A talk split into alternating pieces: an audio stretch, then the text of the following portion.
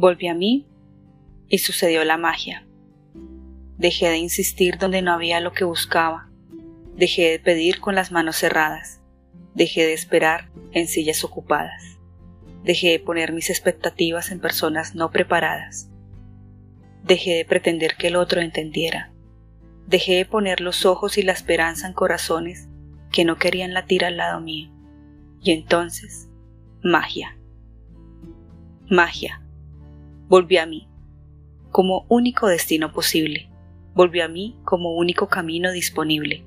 Volví a mí con el único reencuentro pendiente.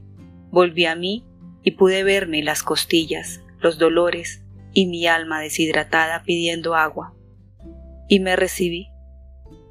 Me acaricié, me perdoné, me recosté sobre mi hombro, me nombré con mi propia voz y me encontré, distinta pero intacta. Me tuve otra vez, me tengo otra vez. Y entonces, magia. Tengo las llaves de las puertas que quiero abrir acá adentro. Afuera solo están las cerraduras. Pero yo decido dónde y de mí depende cómo.